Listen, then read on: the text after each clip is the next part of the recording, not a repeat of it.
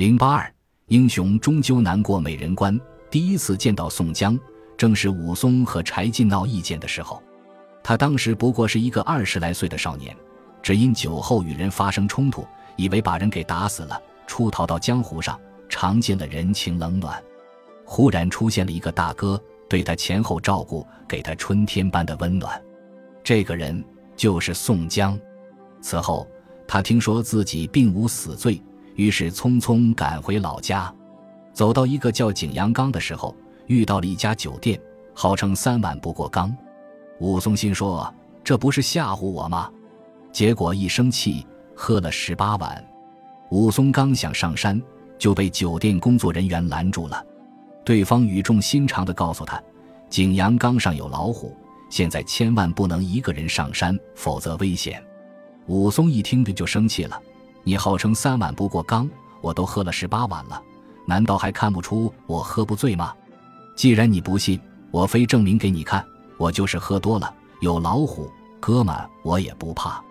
直到上了景阳冈，武松才发现，政府竟然在密林贴了公告，公告中说，千万不要一个人上山，活够了也不要跟老虎过不去。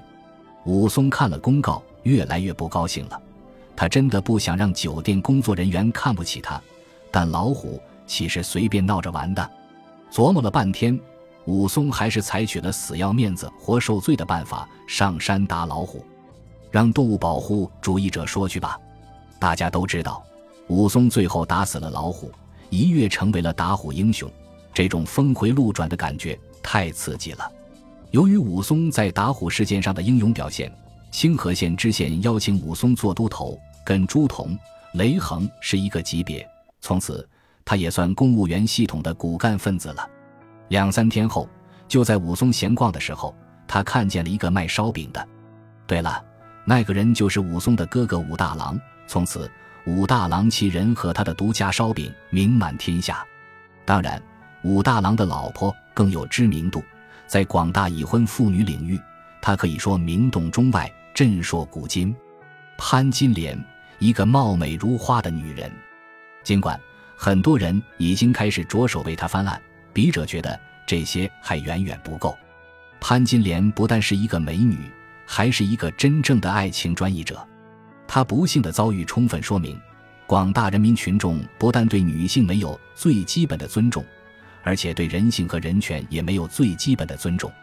当然，形而上的爱情大家更不尊重。我这么说，在小说里是有证据的。潘金莲豆蔻年华的时候。作为一个丫鬟，被主人五次三番性骚扰，但始终不肯屈服。和现在有些未婚女青年喜欢做情人、当二奶的劲头比，这是多么刚烈的一个女人！主人当然不喜欢这样的人，于是把她嫁给了武大郎先生。这哥们儿长得多沉就不说了。嫁给武大郎之后，因为有很多人对潘金莲图谋不轨，所以他们夫妇被迫搬出了清河县。跑到了阳谷县卖烧饼，几年下来，潘金莲大门不出，二门不迈，一直没有风言风语。都说是郎才女貌，可他们两个在形象上差别太大，因此潘金莲一直守身如玉。和武大郎在一起，她既不能图权，也不能图利，却一直安分守己的过日子，容易吗？可是武松出现的那一刻，潘金莲完了。金钱都不能收买的潘金莲，却在爱情面前一触即溃。她深深的爱上了武松，可以说是一见钟情呢。武松是何等人物？相貌堂堂，又是打虎明星，还在县里任刑警大队长一职。潘金莲先是邀请武松到他们家生活，有机会照料武松的饮食起居，他别提多愿意了。可是爱情这种作物，长势很快。他不能仅仅满足于此，还没等到他提出更高的要求时，武松就开始向他抛绣球了。书中说，过了数日，武松取出一批彩色缎子与嫂嫂做衣裳。武松可没给他哥哥买什么东西，偏偏给潘金莲嫂子买，这让潘金莲不去误会，太难了。此后，潘金莲继续给予武松热心细腻的照料。书中说，那妇人顿羹顿饭。欢天喜地服侍武松，武松倒过意不去。过意不去的武松觉得嫂子这个人太好了，所以即便潘金莲对他说点暧昧性的话语，却不见怪。这就让潘金莲的误会越来越深了。一个多月之后，潘金莲行动了。金莲的办法是请武松喝酒，先是他敬武松一杯，武松二话没说喝了，而后潘金莲建议喝个成双杯，武松又喝了。喝完之后，他还敬他嫂子一杯，武松却筛一杯酒递与那妇人吃。看这个兄弟挺配合，金莲同学将苏兄微露云环伴，这下武松不好意思了，但他也没有阻止，而是自家只把头来低了。最后，潘金莲将自己的一杯酒喝了大半，然后告诉武松：“你若有心吃我这半盏儿残酒。”武松是个非常聪明的人，潘金莲对他有意，他早就看在眼里。可是潘金莲一边是一个美貌如花，一边是以为人妇。更悲剧的是，是他哥哥的老婆。潘金莲对武松一见钟情，武松又何尝不是为个人感情感到矛盾困惑？先是给嫂子买花布做衣服，嫂子跟他眉来眼去，他也不说什么。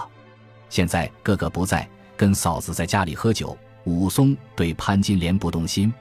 可是武松不能这样干，因为对方是他的嫂子。当潘金莲这么直接的问他的时候，他故意说出了恶狠狠的话语：“嫂嫂休要这般不识廉耻。”与其说是羞辱潘金莲，不如说是他自己狼狈出逃。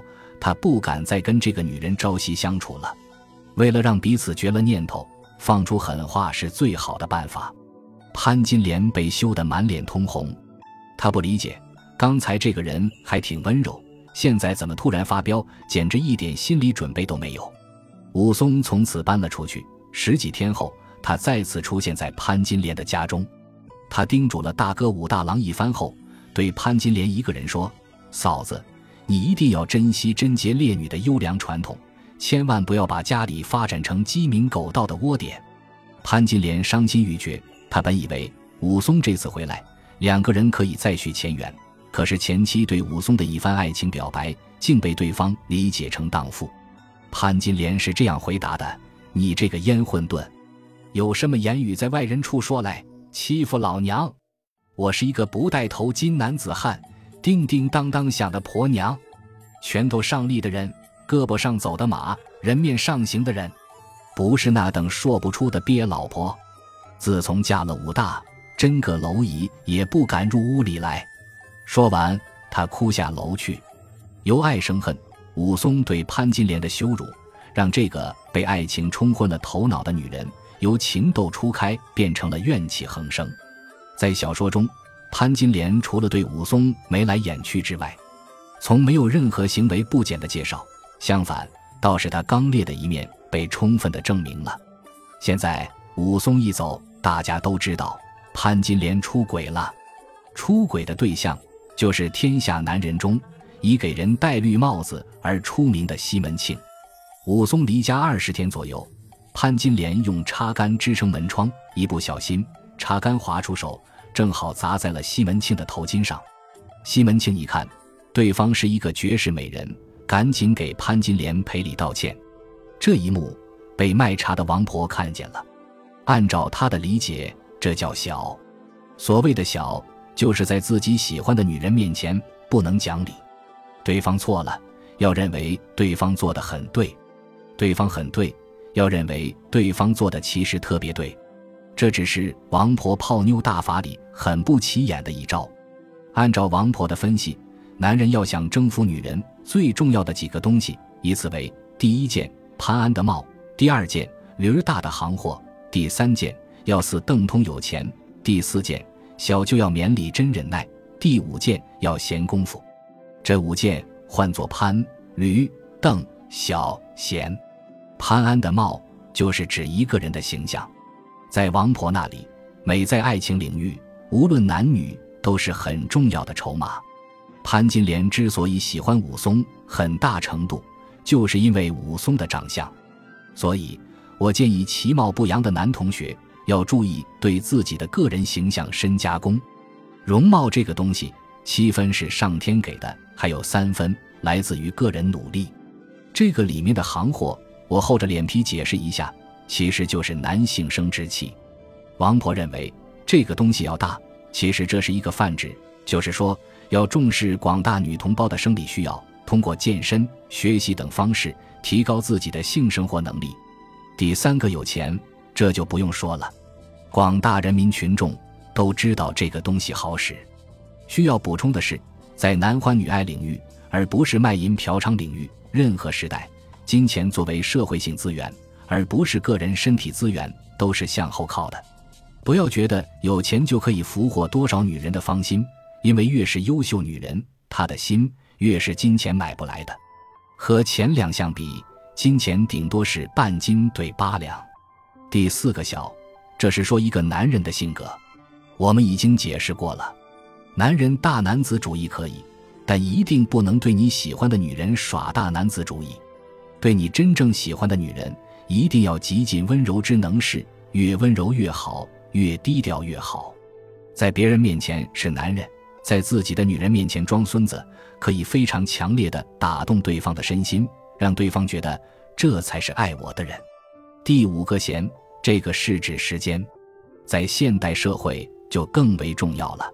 女人是容易寂寞孤独的动物，尤其是生活水平小康以上的女性同胞，根本不能忍耐没有人关心的生活。时间越多，越不知道怎么打发。这个时候，有人拿出大把的时间来陪自己，就比金钱、地位重要的多。尤其提醒广大事业型男人，有空多陪陪爱人，既是对自己负责，也是对家庭负责。不要用工作忙的状态到外面换一个又一个的绿帽子回来，不合算的。王婆幸亏没生活在现代，不然绝对可以成为国内数一数二的情感心理咨询师。可惜那时候没有这个工种，王婆只能卖茶，真是大材小用了。结果西门庆向他一咨询，一种巨大的职业满足感激励着他，必须得帮西门庆搞定潘金莲。几天的功夫。西门庆就躺在了潘金莲的床上，潘金莲出轨，从潘驴、邓小闲这几个权重衡量都不咋样。潘金莲的出轨是潘金莲对武松由爱生恨之后，一种让人恐惧的报复性欲望作祟的结果。他要毁了自己，也要毁了武松，当然还有他们两人身边的一切。所以，他明目张胆地跟西门庆睡在了一起，并等着武大郎抓奸在床。武大郎来了之后，他还鼓励西门庆打自己的老公，这是多么大的怨气！最后，他亲手毒死了无辜的武大郎，这如何能骗过在江湖上行走了那么多年的武松？何况武松就是刑警队大队长，潘金莲杀武大郎，不就相当于飞蛾扑火吗？这一切仅仅发生在武松出去办公的四十天内，速度真的太快了。潘金莲杀武大郎，罪无可恕。无论如何，他都没有理由杀一个人。武松最后血债血偿，不但杀了王婆西门庆，也杀了潘金莲。武松固然有为大哥报仇的快意，可是当他将尖刀插入潘金莲胸膛的时候，是不是五味俱陈？潘金莲背上淫妇的骂名千古流传。但时代到了今天，我不能不说。假如潘金莲有人深知配权，她会嫁给武大郎吗？假如潘金莲嫁的人不是武松的大哥，武松会怎么办？假如武松不去羞辱这个女人，潘金莲会这么极端吗？没有自由的婚姻制度以及缺少宽容的社会舆论，是潘金莲悲剧的种子。假设她生活在一个婚姻自由、道德多元的社会，嫁得如意郎君，潘金莲很可能是一位三八红旗手。可这一切都不容的假设，武松最后被判发配到东平府，在路上，一向作风严谨的他竟然学会了调戏妇女。武松先是问孙二娘：“你丈夫不在家，好冷清啊。”又告诉这个妇女多来点荤酒，不吃寡酒。这个妇女并不是普通的家庭妇女，她绰号母夜叉，大名孙二娘。孙二娘的日子一直过得很不错。靠着她父亲的祖传秘方，一直和丈夫张青从事打劫行业。看武松作风这么不正派，立刻往酒中下了蒙汗药，结果被武松识破，反被武松当胸抱住，然后用双腿紧紧地夹住他的下半身，这可是严重的非礼呀！情急之刻，张青出现，让武松手下留情。很快，这三位同学就发现彼此都是志同道合的朋友，但张青和孙二娘跟武松在暴力领域可不是一个层次的，所以他们高度赞美了武松的武功水准，然后还小心翼翼地伺候武松，送他继续上路。武松为什么调戏人家？我想他是失落了。到了发配地，囚犯都劝武松赶紧送礼，省得被人家打死。武松表示求之不得，欢迎来打。牢头一看，这哥们疯了。结果牢头儿子看出门道来了，心想：让这傻大个去帮我收保护费，得赚多少钱啊？这个牢头的儿子叫施恩，也是《水浒》一百零八将之一。后来随武松投靠二龙山，当前施恩的想法是借助武松的威力，把自己曾经经营的快活林商业区重新从蒋门神手中抢过来。武松二话没说，答应了。蒋门神毕竟不是老虎，被武松打得皮青脸肿，跪地求饶。施恩的快活林又回到了自己的怀抱。其实蒋门神不过是一个打手而已，真正霸占快活林的。是施恩他老爸的上司张都监，这么一整，张都监就着急了。没多久，他就把武松请了过去，好吃好喝好招待，还告诉武松：“我这里缺少亲信，你如果愿意，就留在我这里干吧。”武松特别高兴，没想到张都监这么亲民，自己本来就不想当逃犯，这一下有发展了。果然，武松没白在张都监那里忙活，很多人都给武松送礼。求他办事，张都监也有意给面子，只要是武松提的要求，无有不应。武松一看收入太多，用钱包是不好使了，结果还买个柳藤箱子，把这送的东西都锁在里面。帮助施恩其实是破罐子破摔。潘金莲虽死，可武松的伤口没干。一个对自己痴情不已的女人死在自己手里，尽管说这是为兄报仇。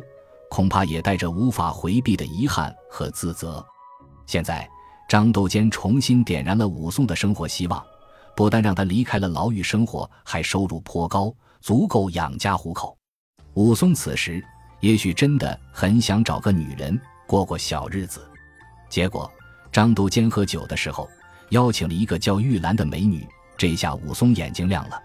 据张都监向武松介绍，此女颇有些聪明。不为善知音律，亦且极能真知。如你不嫌低微，数日之间择了良时，将来与你做个妻室。武松一听，心里很美，赶紧说：“领导，我不过是一个囚犯，你对我太好了，我很不好意思。”张斗坚说：“不行，你见外了，别看不起玉兰，她也是绝色美女，就这么定了。”当天晚上，武松回去之后，身心愉悦无比。一晚上没睡好觉，最后跑到张都监院子里耍了几套功夫，约莫三更时分才躺了下去。你说武松这得多兴奋啊！此时武松真的很想成家。玉兰虽然不是潘金莲，却也是一个出类拔萃的女人，何况还有张都监罩着，日后熬个一官半职，快快活活生活下半辈子，不挺好？正畅想未来美好生活呢，武松听外面有人喊：“捉贼！”为张都监立功的时候到了，武松赶紧下床，正好碰见慌慌张张的玉兰，告诉武松，贼跑到后花园去了。武松一赶过去，就被人给捉住了。一想张都监对自己那么好，肯定没事。结果张都监二话不说，先找出武松犯罪的证据——柳藤箱，打开一看，全是金银珠宝。这下武松没辙了。幸亏施恩没有忘记武松的大恩，买上原告，让本来被张都监弄成死罪的武松再次被赐配。武松彻底怒了，让他最伤心的可能不是张都监，而是那个认识不久的女子玉兰。这下押送他的两个公差可倒霉了。当然，倒霉的不光是他们两个，张都监他们为了保险，还派了两个高手在背后一路尾随武松。本来他们收了张都监的银子，要在路上弄死武松，可惜在暗杀领域，武松是个杰出人才。孙二娘暗杀过往客人的祖传秘方，都被武松轻而易举地识破了。何况他们这两个刚入行的新手，他们对付武松，岂不是白来送死？走到飞云浦大桥上的时候，武松看着下面河深水急，告诉他们两个：“我要小便。”两个公差就往武松跟前走，结果武松一脚一个，把他们两个纷纷踢到河中，然后轻轻一扭，枷锁被他打开了。打开之后，武松下的桥来，操起破刀，把这两个公差给杀了。那两个跟踪者一看想跑，被武松追上去也杀了。杀完之后，武松认为不杀的张都监如何出的这口恨气？的确，张都监是太可恨了。你想霸占快活林，可以跟我说；你想让我认罪伏法，也可以跟我说。你没事，整个女人来当我老婆，你真不知道我有多高兴吗？结果，这个女人原来是你用来骗我的。我却屁颠屁颠的答应了，这让我如何面对死去的潘金莲？他可是对我一往情深。武松回去了，他要努力干活。据知情人士汇报，成果非常丰厚。先从马院里入来，就杀了养马的后曹一人，又脱下旧衣二件，刺到厨房里，造下杀死两个丫鬟。厨门边一下行凶，缺刀一把。楼上杀死张都监一员，并亲随二人。外有请到客官张团练与蒋门神二人，白粉壁上衣襟蘸血，大写八字道：“杀人者打虎武松也。”楼下说死夫人一口，在外说死玉兰一口，奶娘二口，儿女三口，共计杀死男女一十五名，掳掠去金银九七六件。杀人，武松都采用打广告的推广方法，别人杀人都隐姓埋名。他杀人却广而告之，现在武松真的成为杀人越货领域的罪犯了。首先，他赤手空拳打死老虎；而后，他杀了潘金莲、西门庆、王婆；再往后，又杀了一十九人。武松是这些梁山好汉里上山前杀人最多的头领。杀完之后，武松再次出现在十字坡。并把自己杀了张都监等人的情况告诉了张青和孙二娘两口子，这两口子崇拜不已。他们建议武松去二龙山落草，并改变一下自身形象。孙二娘于是拿出了一套头陀的装饰品，分别有一个铁戒箍、一身衣服、一领皂布直多、一条杂色短穗绦、一本度牒、一串一百单八颗人顶骨树珠、一个鲨鱼皮鞘子，插着两把雪花冰铁打成的戒刀。头陀出自梵语，意思是除尘垢烦恼，是佛教僧侣所修的苦行之一。后世也用以指行脚起施的僧人。从此，江湖上多了一个武艺超群的行者。武松至此，多少有一些看破红尘的味道。先是和潘金莲的感情，让他挥刀斩下青丝，也斩出了潘金莲无穷无尽的恨意。再次邂逅玉兰。燃起他开始新生活的希望，结果却遇人不淑，后悔不迭的武松对潘金莲又作何感想？书中没有说，却给了武松一套和尚的装备，他欣然悦纳。武松真的离看破红尘不远了。当然，他尘缘未了，尽管数十条人命在身，他依然希冀有一天能回到主流社会，开始一个常人的生活。所以，从张青家出来，他先杀了飞天蜈蚣王道人，然后放跑了被王道人胁迫的妇人。此时，他对女人的态度一反常态。这个妇人的说法是，王道人杀了他的父母，然后胁迫他，所以没办法反抗。